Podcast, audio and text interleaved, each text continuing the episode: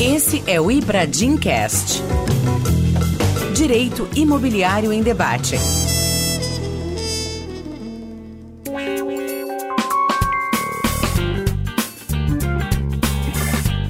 Boa tarde, prazer estar aqui, nosso quinto congresso imobiliário do Ibradim, a cada ano melhor, a cada ano com mais associados e a cada ano com mais conteúdo. E a novidade desse quinto congresso, aliás as duas, uma é a criação da Unibradim, a Universidade do Ibradim, que vai explodir de cursos e de novos alunos, difundindo conhecimento, que é o grande objetivo do Instituto, e a outra é o podcast do Ibradim durante o congresso. Já foram três gravações, duas no dia de ontem, primeiro dia do congresso, outra hoje de manhã e agora nós estamos encerrando as gravações do podcast durante o Congresso, tratando de um tema que é muito caro ao direito imobiliário, que é o investimento no setor imobiliário. É, como eu vinha falando, inclusive debatendo aqui com os nossos colegas que eu vou já apresentar, não existe mercado imobiliário se não tiver dinheiro. Não existe empreendimento imobiliário, desenvolvimento de negócio imobiliário se não tiver funding. Se durante décadas o Brasil caminhou como formiga e com dinheiro de capital próprio dos investidores hoje mudou. Hoje o país está inundado de dinheiro para investimento no setor imobiliário, o setor que mais gera emprego, e com não tantos empreendimentos performando. Então a gente virou o jogo. Hoje a gente tem a busca de bons negócios para emplacar esse dinheiro. E hoje nós vamos falar do quê? Nós vamos falar de como é o mecanismo desse investimento. Então, qual é o tipo de funding que está entrando no mercado, para que tipo de negócio e como nós vamos formalizar. Então, nós temos aqui pessoas do mercado financeiro ligado ao imobiliário e um advogado, mais advogado, né? Não é o único advogado nessa mesa, mas eu acho que além de mim é quem mais ajuda a estruturar e formalizar esses negócios. Então estão comigo aqui Lucas Alves, da Aquavera Investimentos, Rafael Arcanjo, da WZ Soluções e o Diego Amaral, um grande amigo meu, advogado do Dias e Amaral Advogados.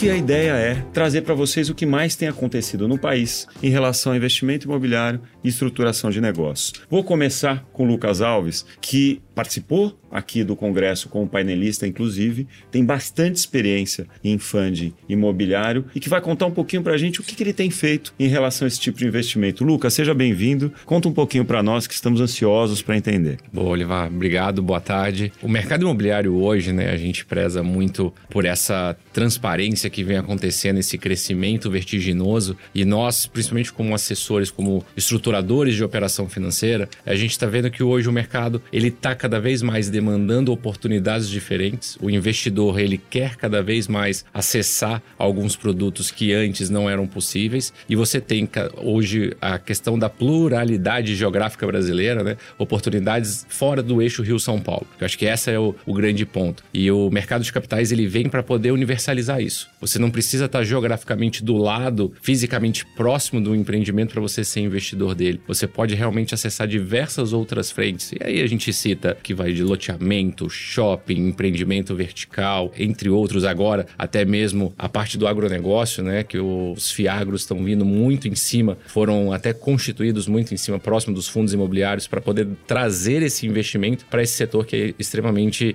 necessitado. Como você bem comentou, o mercado imobiliário, ele necessita de capital. Ele não existe se ele não tiver um capital e ele é um mercado de capital intensivo. Então o investidor vem para poder dar esse funding, essa captação necessária, porque o mercado bancário não é suficiente para poder fazê-lo. Até o foco é totalmente outro, é o foco muito mais no residencial. E aqui a gente está falando de um universo totalmente maior para poder fazer essa operacionalização. E como assim, só para poder até fechar essa introdução, do meu lado aqui, fazendo muito essa ponte próxima com os investidores e com os empreendedores, o investidor que ele busca? Ele busca uma segurança. Ele busca uma certeza de que ele está alocando o recurso dele num produto que seja sólido, que tenha a rentabilidade esperada, que consiga trazer aqueles resultados que ele está aguardando. E por outro lado, o empresário gostaria de poder ter esse acesso a um funding mais barato, mais pulverizado, até mesmo muitas vezes assim, não só questão financeira, até mesmo de marca, né? Que a gente fala muito que o mercado de capitais ele é a primeira vitrine de exposição de uma marca. Então, para empresários hoje que estão pensando, olha, eu estou olhando para o meu cenário de médio e longo prazo de fazer um IPO,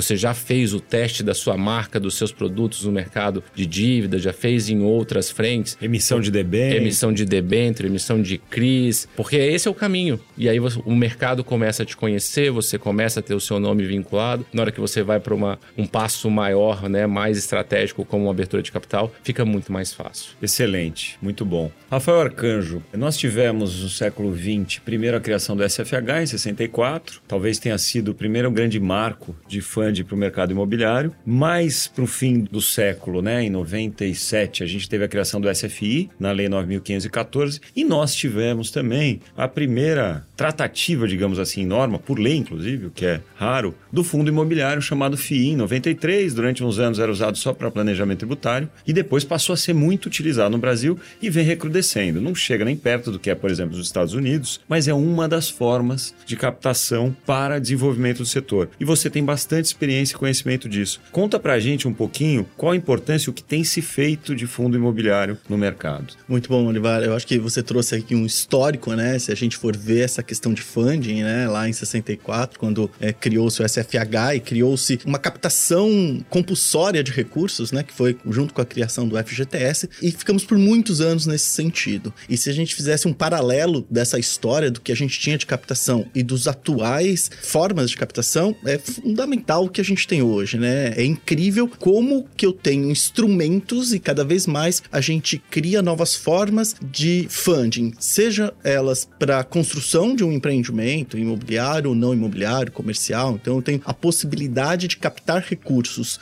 de um investidor ou de um incorporador que queira construir, então ele capta recursos para a construção, como eu tenho a possibilidade também de devolver dinheiro na criação de CRIs. Então eu sou um empreendedor, eu fiz o empreendimento, vendi o empreendimento, tenho as promessas de pagamento, né? É criado um papel, é criado um dever e esse certificado ele pode ser vendido e volta dinheiro para o empreendedor para colocar naquele ou em outros empreendimentos. Rafael, esses CRIs, certificados de recebível imobiliário, que aliás nasceu na Lei 9514, eles têm sido emitidos lastreados em que tipo de operação? Incorporação, com certeza, e o que mais você tem visto? Atualmente, por exemplo, a gente acabou de ver a notícia de a criação de um fundo de investimento para home equity. Então, aqui eu estou falando que eu tenho lá um imóvel e eu consigo, vamos pensar aqui como pessoa física, eu consigo levantar um recurso, seja para consumo, para investimento, para construção de outra coisa, com o meu imóvel. Esse home equity, ele pode ser virado um CRI e esse CRI ser revendido para o mercado, para um investidor, volta dinheiro para fazer outro tipo de investimento. Então, esta criação, vamos dizer assim, de dinheiro e de funding, ela é muito grande. Mais uma vez, fazendo um comparativo lá com um fund único de FGTS compulsório para os veículos que nós temos hoje, é fundamental. Quando a gente faz um comparativo, acho que você falou dos Estados Unidos, mas de outros lugares também, o mercado imobiliário brasileiro ainda tem muito que crescer. E quando a gente fala de crédito para este crescimento, nós temos veículos que levam a isso. Obviamente, em momentos em que a taxa de juros é muito alta, esses veículos podem ficar muito caros. Mas o que é importante é que nós temos hoje, tanto do ponto de vista financeiro quanto do ponto de vista jurídico, um ambiente que permita é, o crescimento desse funding e sem ficar esperando por nada governamental, né? É mercado pelo mercado. E eu acho que isso que é fundamental fundamental. Muito bom, excelente. Diego Amaral, vamos aterrizar um pouquinho para o nosso mundo mais jurídico. Você atua bastante, não só na região do Centro-Oeste, mas especialmente a sede do seu escritório. E você tem naquela região diversos empreendimentos, inclusive turísticos. Fala um pouquinho o que, que você vem fazendo por lá, o que, que seus clientes e quem você conhece de empreendedor vem fazendo por lá e como tem sido a captação para desenvolver o empreendimento e qual a formalização jurídica dessa captação. Bacana. Eu queria primeiro agradecer ao Ibradim por essa oportunidade oportunidade. O Olivar colocou no início dessa gravação de podcast o Ibradim Cash, né? Essa inovação. E então queria agradecer nas pessoas do André Abelha, nosso atual presidente, e do nosso sempre presidente Olivar Vitali, primeiro presidente desse instituto já tão consolidado. Para mim é uma satisfação estar aqui com vocês debatendo mercado imobiliário de forma geral. Costumo dizer que não existe o advogado de direito imobiliário propriamente dito. O advogado tem que ser do mercado imobiliário. Nós estamos aqui discutindo mercado financeiro e, e eu, como advogado, o Olivar também, discutindo esse mercado junto com vocês. Este ano, a gente deve atingir no mundo um número total de 8 bilhões de pessoas. Para vocês terem uma ideia, nos últimos seis meses nós tivemos 80 milhões de nascimento. Cada dia que passa, os terrenos ficam mais escassos, nas grandes cidades principalmente. A gente tem mais dificuldade de achar locais para essas moradias. E naturalmente, esse imóvel passa a ficar mais caro. E aí o capital para novos investimentos também tem um valor agregado importante para esse cenário. Na região do Centro-Oeste, tem uma atividade muito voltada para loteamentos, para incorporações, um misto de loteamentos rurais com o agro, mas nós também temos ali uma das capitais nacionais da multipropriedade, que é Caldas Novas. Então, junto com Olímpia, em São Paulo, e Gramado, no Rio Grande do Sul, Caldas se destaca muito pela multipropriedade. E é um segmento que, mesmo na crise de 2014 a 2018, no nosso mundo jurídico a gente chama como crise dos distratos, né, onde a gente atingiu aí basicamente 40% de média de rescisões contratuais, juntando todos os segmentos imobiliários a cada um dos meses, o mercado de multipropriedade cresceu. Por mais que tivessem vários cancelamentos, as vendas se dão num volume muito grande. Inicialmente, esse capital era próprio, os incorporadores se juntavam ali em contratos de parceria, em parceria com outras empresas e acabavam investindo nesse mercado com vendas contratuais em 88 meses até 100 meses reinvestindo o capital do próprio consumidor. Hoje a gente já tem a busca por capital externo, um capital privado, já que, conforme colocado pelo Lucas, o poder público, de forma geral, os bancos públicos, os financiamentos bancários não conseguem atender essa demanda, em que pese a gente ter ano após ano um aumento disso. Estava lendo hoje Lucas, que a gente teve aí, a Caixa fechou com 16 bilhões em financiamentos bancários, superando julho de 2021 em 30 e poucos por cento. Então, em que pese a taxa Selic está lá em cima, a gente também tem uma valorização dos imóveis. É aquela velha conversa, né? Será que eu espero para investir em imóvel esperando a taxa de juros cair? Mas se você esperar a taxa de juros cair, o imóvel vai ficar mais caro. E não pode esquecer de uma coisa que eu sempre falo, que a taxa de juro alta inibe um pouco o investidor. Mas ao ao mesmo tempo, a taxa de juro alta, a Selic, faz com que o crédito imobiliário seja o crédito mais barato que existe. Porque se você vai captar 13, 14% no pessoal, se você seguir uma linha de 100% da taxa, você capta 8, 9 para o crédito imobiliário. Se você não tem dinheiro, é o jeito mais fácil de financiar. Se você tem dinheiro, vale a pena manter o dinheiro rendendo 13, 14%, se atingir 100% do CDI e pagar 8, 9% ao ano. Ainda assim, você vai ter uma diferença de 3, 4%, concordo totalmente. Então, é, é um mercado que vem migrando cada vez mais esse da multipropriedade especificamente, do capital próprio para a busca por investimentos e a busca por parceiros nesse sentido. Muito bom. Lucas, do que você tem trabalhado, qual tipo de formalização que você tem participado? É, nós vemos muito no mercado investidor entrando por SCP. A gente teve muito tempo FIP com investidores especialmente estrangeiros por conta de benefícios, mas que tinham participação em cada uma das sociedades com 1 a 10%. Que tipo de mecanismo tem passado pelas suas mãos? Excelente pergunta, Livar. Na verdade, hoje o mercado a gente continua enxergando que todas as modalidades, né, é, elas continuam vigentes e continuam tendo suas vantagens e desvantagens. E vai muito de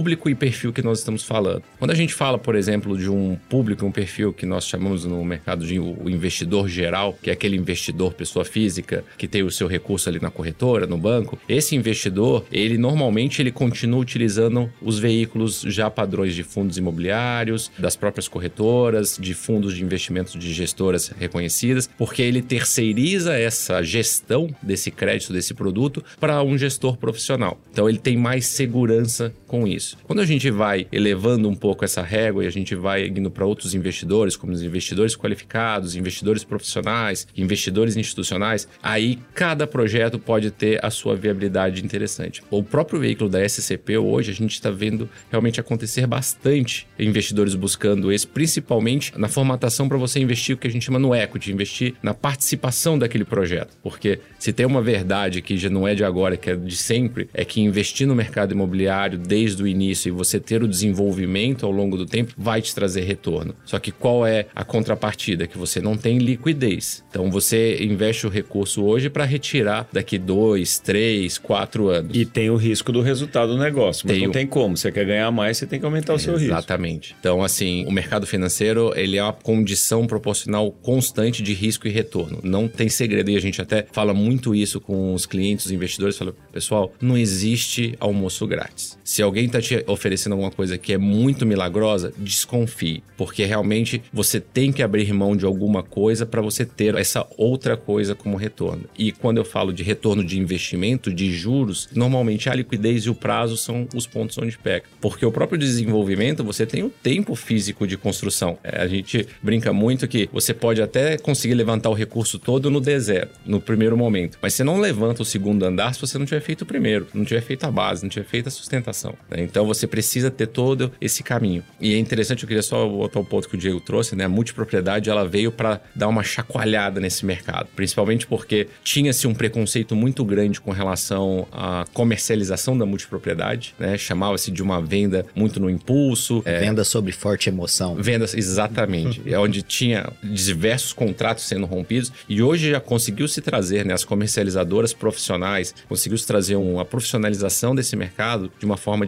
diferenciada. Nós mesmos temos alguns empreendimentos de multipropriedade que estamos fazendo esse elo com o investidor, porque o polo do turismo, você acertou em cheio, né? Caldas e Olímpia são duas cidades que estão assim em franca expansão.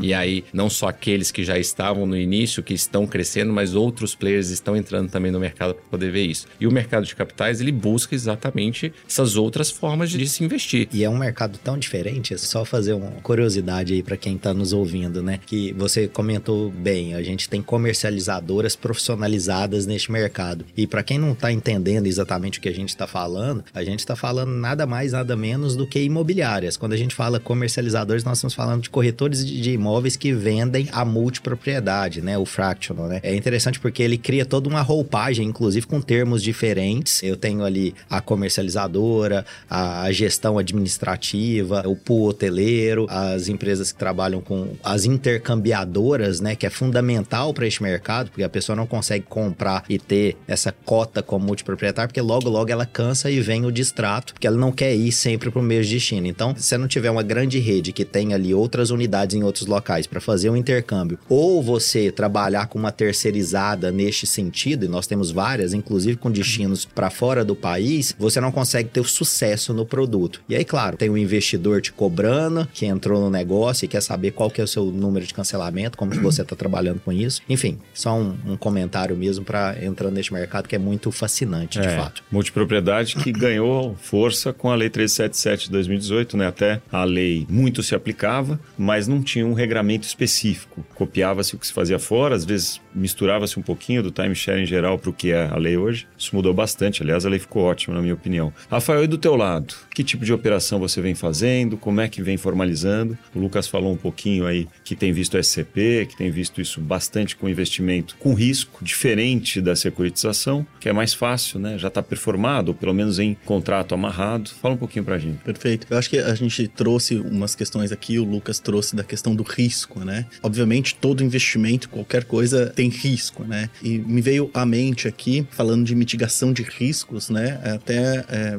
como a gente está evoluindo em todos os sentidos, né? Essa semana ainda a gente estava discutindo um mitigador de risco para investidores que queiram fazer, é um fundo de investimento que queira fazer aplicação de recursos no início de uma incorporação. Então a gente sabe, por exemplo, que uma incorporação imobiliária demanda muito recurso. Então a gente já falou aqui de captar recursos para fazer o empreendimento inteiro. Poxa, mas e se eu não quero captar recursos para fazer o empreendimento inteiro? Eu vou vender esse empreendimento, eu vou ter um financiamento bancário lá na frente, mas é interessante eu captar recursos para o início de um empreendimento. Por quê? Porque vai dinheiro, né? Eu tenho terreno, eu tenho a venda, eu tenho o enxoval do vendedor da imobiliária, eu tenho que fazer o planejado, uma série de coisas que eh, demandam recursos. Será que o fundo de investimento está disposto a correr todo esse risco junto comigo na minha incorporação imobiliária? Existe um risco inerente a isso. E a gente está inovando, por exemplo, com uma mitigação de solução securitária, em que o seguro dá tranquilidade para o fundo de investimento investir naquele empreendimento e se caso aquele empreendimento dê algum problema, o seguro vai cobrir o risco ou o que o fundo perdeu naquele negócio. O seguro é para garantir a execução da obra, por exemplo? Isso. E caso essa obra não aconteça, isso vai gerar um prejuízo para aquele fundo de investimento que fez investimento e a obra não foi concluída. Então, a ideia do seguro é exatamente essa: dar conforto, fundo de investimento. Pode entrar, o risco é grande? Sim, o risco é grande, mas se este empreendimento não for para frente, o seu prejuízo está garantido. E na modalidade de seguro fiança, normalmente? Ele é uma modalidade especial que mais ou menos vai pegando vários, vários tipos de seguro. Ele é muito mais parecido com performance do que. Do que.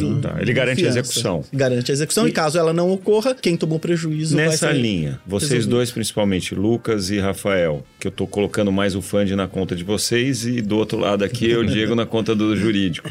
Vocês têm exigido gestor também nesses fundos? Por exemplo, no loteamento é muito comum, porque é longo prazo, infraestrutura, é muito comum entre o loteador e o ou o dono da terra, ou o dono da terra e o investidor, que entra por SCP ou por parceria, os mecanismos são vários, ter um terceiro gestor profissional para acompanhar isso. Vocês têm trabalhado com isso? Quando a gente fala, por exemplo, de um fundo imobiliário, por norma, ele é necessário que tenha um gestor profissional. É, o meu comentário era fundo de investimento em geral. Isso. Então, assim, fundos de investimento, ele, por obrigação, ele precisa. O que nós estamos vendo muito no mercado, e quando você tem, por exemplo, captações de crédito para esse tipo de operação, é que normalmente não há necessidade de um gestor, mas você contrata auditorias para acompanhamento e principalmente para trazer essa segurança. A gente até brinca muito, né? Que o investidor hoje ele está na Faria Lima. Ele não vai para o loteamento para ver como está acontecendo. Ele se baseia nas informações que o auditor está acompanhando ali da obra. E esses são acompanhamentos recorrentes. A grande maioria é mensal. Então ele acompanha mensalmente como que está o cronograma físico da obra, Perfeito. como está o cronograma financeiro, para trazer essa tranquilidade de que o recurso está sendo investido da melhor forma possível. Nada como o gato escaldado, né? Nós Exatamente. tivemos alguns casos de loteadoras pedindo recuperação judicial, de consultoras e incorporadoras quebrando. E uma forma de evitar é um terceiro isento, contratado, que já entra no negócio, já, inclusive o custo dele já é quantificado no É momento isso. O Lucas falou bem da questão do gestor, mas eu acho que a gente não pode esquecer que para que isso dê certo, eu tenho que ter boas distribuidoras também, né? Então, às vezes, eu tenho recurso, eu tenho um fundo muito bem estruturado, eu tenho forma de colocar esse dinheiro e quem coloca o dinheiro? Qual é o canal de distribuição? Acho que a gente discute muito canais de distribuição, né? Eu acho que esse funding até chegar na pessoa que de fato vai ou comprar o empreendimento ou vai tomar o home equity, como é que eu também, depois que captei todo esse recurso, eu coloco esse recurso no mercado. Eu acho que também discutir, parece que não tem nada a ver com o tema, mas eu acho que no fundo é isso, né? Quem é que distribui esse recurso? Eu acho que ter também no fundo de investimento, e aí eu não tô falando do investimento da pessoa física, que ela faz o investimento lá no fundo, mas depois esse fundo precisa distribuir esse recurso. Eu acho que é fundamental ter boas distribuidoras, né? E quais canais vão distribuir isso.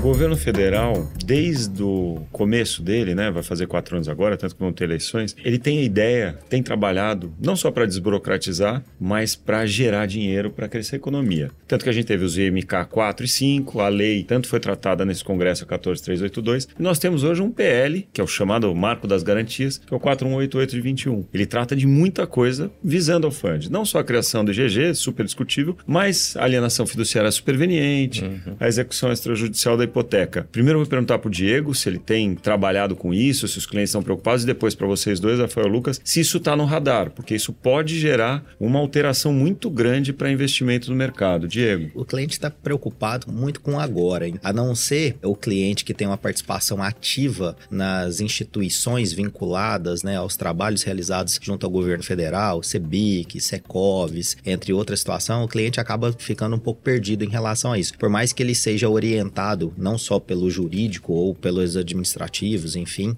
das possibilidades neste PL, por exemplo, e da ingestão de dinheiro que pode acontecer, inclusive nos financiamentos imobiliários no país, né? O país pode saltar aí de X bi por ano para 8 tri, salvo engano, é esse o número de ingestão de dinheiro se o PL for de fato consolidado. Então, por enquanto, pelo menos os clientes que eu tenho a relação, eles não estão tão atentos a essa questão, estão buscando realmente as alternativas presentes para essa questão, a questão financeira no caso. A gente vê inovações no mercado, como no mercado de leilões. Ontem estava discutindo com um colega aqui, clientes de incorporadoras que resolveram vender os seus imóveis via leilão para tentar fugir da possibilidade de distrato, porque aí no leilão você não tem o distrato. Então as inovações do mercado são agora mesmo em São Paulo tá uma febre, o Olivar pode até dizer melhor do que eu sobre os apartamentos por assinatura, né? Então a pessoa não tem um contrato mais com um apartamento, tem um contrato com o locador, porque dentro de um período de 8, 10, 15 anos ele pode mudar de apartamentos dentro dos apartamentos disponibilizados, dos imóveis de forma geral disponibilizados por aquele locador. Então eu tô vendo assim o mercado movimentando muito com o que a gente tem agora, mas enquanto não existir aprovação a depender do que acontecer nas próximas eleições, Olivar, eu não tenho visto o mercado tão preocupado com essa situação, até porque a gente tem uma eleição presidencial para daqui dois meses. Sim, faz todo sentido. E vocês dois, vocês têm trabalhado é. Em cima do PL? É um excelente ponto que eu até ia comentar. O mercado financeiro ele instiga muito. A gente fala que o mercado jurídico, né, que trabalha muito próximo com o mercado financeiro, porque uma coisa não existe sem a outra. E o mercado financeiro ele acaba instigando muito a se buscar soluções diferentes, até para você ganhar concorrências, trazer mais eficiência, ter um retorno melhor sobre aquele ativo. E realmente, assim, isso é fato que tudo aquilo que hoje não está previsto em lei, de certa forma, é liberado. E aquilo que dá para ser feito vai se buscar fazer. Não é à toa que a gente tem hoje,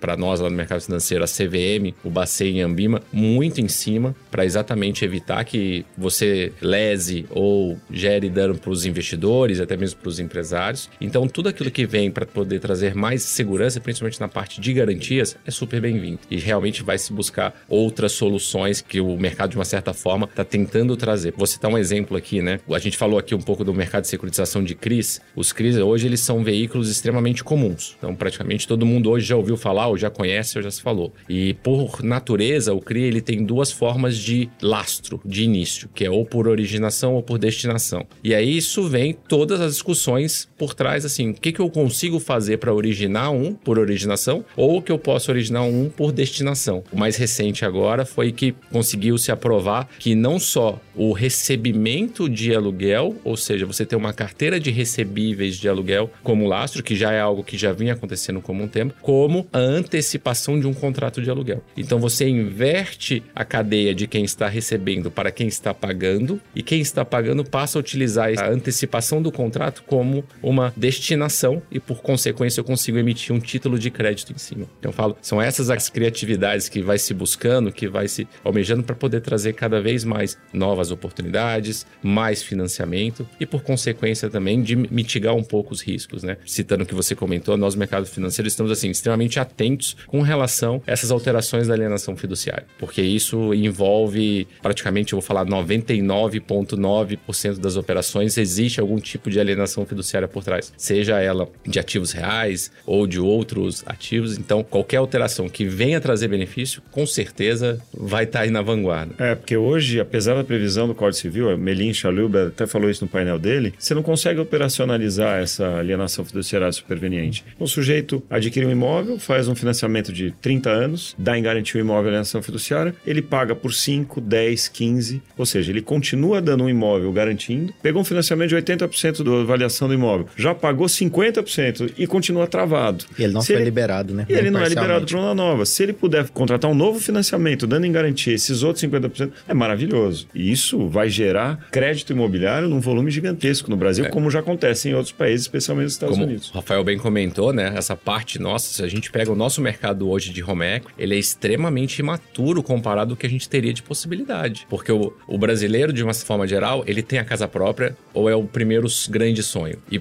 por consequência, a maioria tem o financiamento atrelado. Só que realmente, se eu não finalizei o meu financiamento, ele está alienado para uma instituição financeira e por consequência não o, consigo usar esse ativo. O né? próprio FGTS vinculado para financiamentos imobiliários, ele acaba sendo muito amador porque ele tem aquelas restrições, né? Você só pode usar para um imóvel. Agora passou na Câmara aí em primeira votação a possibilidade de você tentar usar o FGTS para um segundo imóvel se você não for dono do primeiro, para que esse crédito realmente realmente seja disponibilizado para todos os mutuários. E vocês, Rafael? E outra coisa, eu acho que nessa esteira também, né, o mercado financeiro, eu acho que é um marco a alienação fiduciária, né? Eu acho que todos concordam com isso, mas o mercado financeiro ele precisa que esses créditos tenham um mínimo de controle, né? O Lucas falando ali, eu lembrei, a gente tem um vasto dinheiro que é o pró-solvendo e o pró-soluto das companhias, né? Então é um dinheiro que não foi financiado, que tá lá um crédito com a companhia, mas o mercado financeiro ainda vê isso com muita reticência, né? Assim, poxa, mas quem é que controla esse pró-soluto ou esse pró-solvendo? Onde que ele é registrado? Onde é que eu tenho? Então eu acho que essas inovações, eu tenho uma grande clearing ou algum lugar em que eu possa dar segurança a esse crédito, é mais um dinheiro que pode ser, de certo modo, securitizado, pode ser criado um papel e tem gente disposta a investir nele, né? Me veio aqui na cabeça o pró-solvendo e pró-soluto, porque é também dinheiro que pode voltar para a economia e, e fazer novos empreendimentos, novos negócios. Fazer o dinheiro circular. Né? Exatamente. Sensacional. Bom, a gente está caminhando para o fim. Eu quero ouvir de cada um de vocês três o que, que vocês enxergam de investimento, de volume, de empreendimentos a performar, de mecanismos novos, né? Já falamos do PL. Se vocês estão otimistas ou não, é sempre difícil num ano de eleição presidencial, que ainda tem Copa do Mundo no fim do ano, né? Vem tudo uma avalanche. Como é que vocês estão precificando, vocês do mercado financeiro, a situação? Na sequência, como a gente fez desde o começo, vamos começar pelo Luca. O mercado financeiro, de uma forma geral, ele é apartidário. Ele não tem hoje, um, de uma forma geral, assim, não tem um partido ou um candidato preferido. O ponto principal do mercado financeiro é você ter uma clareza do que vai acontecer. Quanto mais claro, melhor é. E quando a gente fala isso, realmente essa incerteza que a gente tem até outubro, ele é um ponto que joga contra. Não é à toa que estamos hoje com as taxas de juros num patamar um pouco mais elevado, muito em decorrência do que passamos há dois anos em virtude da pandemia e todos os esforços que o governo fez para termos aí, vamos dizer, solavancos menores, mas muito em decorrência também do nosso risco país hoje que está elevado. Então o Brasil Brasil hoje, por conta de tudo que acontece, o dólar nesse patamar que está, ele realmente tem o seu risco majorado comparado com alguns outros anos. Então a gente acredita que passando esse cenário, volta-se entrarmos num ciclo econômico mais favorável. A gente tem um crescimento ainda muito grande. O Brasil tem um déficit habitacional gigantesco a ser coberto. Então não é à toa que o mercado imobiliário vai continuar crescendo e principalmente crescendo em áreas que hoje não tem o foco do investimento que não esse bancário. Por isso que eu falo muito que é essa distribuição geográfica a gente acredita que vai ser o próximo grande passo aí para o mercado. Muito obrigado, Lucas. Obrigado, um prazer Ivan. ter você aqui. Foi um prazer te assistir ontem no evento no painel sobre negócios imobiliários, novas modalidades. Muito legal, viu? Muito obrigado. obrigado. Rafael, e você? Como é que você está enxergando os próximos passos, dias e meses? Eu sou um entusiasta do mercado imobiliário. Eu acho que ele é fantástico. Eu acho que ele só demonstra isso. Eu acho que nas grandes crises que o Brasil passou foi o mercado imobiliário que segurou as rédeas e não foi diferente agora agora, né? A gente vê com a disparada, por exemplo, dos insumos, o mercado não paralisou, acho que teve aí uma barrigada, mas voltou e tá muito pujante. Acho que é importante. Aí eu tenho uma opinião pessoal, eu acho que a questão da taxa de juros, da inflação, do mercado é complexa, principalmente para o mercado imobiliário. Acho que a questão da renda ela é pior, né? Então, assim, a questão dos juros é complicado, mas se eu tenho renda, eu tenho quem compre, porque quem quer comprar temos, né? Se ele tiver renda para adquirir, e a gente sabe que um bem como o mercado imobiliário vende é um bem que, na maioria das vezes, precisa ser financiado. Então, acho que a questão da renda é uma questão bastante importante. Mas sou otimista, acho que vai melhorar, eu acho que o mercado deve investir eu investiria, eu sou super otimista. Que bom, Rafael. Um prazer te reencontrar. Muito legal ter você aqui. Obrigado aí pelos ensinamentos e esclarecimentos. Diego, você, o que, que você enxerga? A gente sempre fala, né? Nós que advogamos tanto, os nossos escritórios são termômetros. Quanto mais vem volume de negócios, mais a gente vê que está crescendo. Quando dá uma esfriada, não é porque o escritório esfriou, é porque o mercado esfriou. E tenho certeza que o seu escritório, com a relevância que ele tem, ele é um dos termômetros. Como você tem enxergado? O Lucas comentou agora mesmo sobre a criatividade né, dos empreendedores. E quanto mais os empreendedores são criativos e o mercado financeiro, claro, anda colado a esses investidores, mais nós temos que usar engenharias jurídicas para dar a segurança jurídica necessária a esses investidores, empreendedores e afins. Nós temos um, um país aí com comprometimento de renda com investimentos imobiliários na casa de 11% da população. Por exemplo, só se fala em bolha imobiliária, em todas que já foram estudadas ao longo da história, quando você tem um comprometimento de renda da população em mais de 50%. Nós temos um campo muito vasto para ser explorado nos financiamentos imobiliários de forma geral, nos investimentos imobiliários em todos os setores, na locação, na multipropriedade, na incorporação, nos loteamentos. E eu acredito que as legislações estão caminhando ao encontro dessas tendências e dessa criatividade do empresariado a fim de regular mesmo e trazer mais segurança jurídica para o mercado. Eu sou extremamente otimista também, porque eu entendo que esse crescimento, esse boom que se fala agora do mercado imobiliário, do meio da pandemia para frente, que a depender da situação será o maior boom imobiliário da história do nosso país, né? Ele só tende a crescer. E como você colocou bem, se eu puder, eu vou sempre investir em imóvel. Eu acho que a gente está numa tendência muito natural de valorização dos imóveis e, naturalmente, quem chega mais cedo bebe água limpa em relação a isso. Estamos aqui, enquanto advogados, Olivar, para tentar ajudar todos esses empreendedores nesse sentido. Bom, Diego Amaral, muito obrigado pela sua participação. Um amigo que está com a gente no Ibradim desde o começo, sempre dando força. Ele, a Ana Dias, sócia dele, uma grande colega, inclusive do Conselho de Administração. O Dias Amaral Advogado sempre traz diversos advogados para participar e enaltecer o Congresso. Bom, foi um grande prazer. Eu não podia encerrar sem parabenizar o Gabriel Feijó, nosso grande coordenador do podcast do Ibradimcast. É ele que faz isso acontecer e essa equipe maravilhosa que propiciou tudo isso nesse congresso e nesse Ibradimcast. Muito obrigado, espero que tenham gostado. Esse foi o Ibradimcast no quinto Congresso Imobiliário do Ibradim.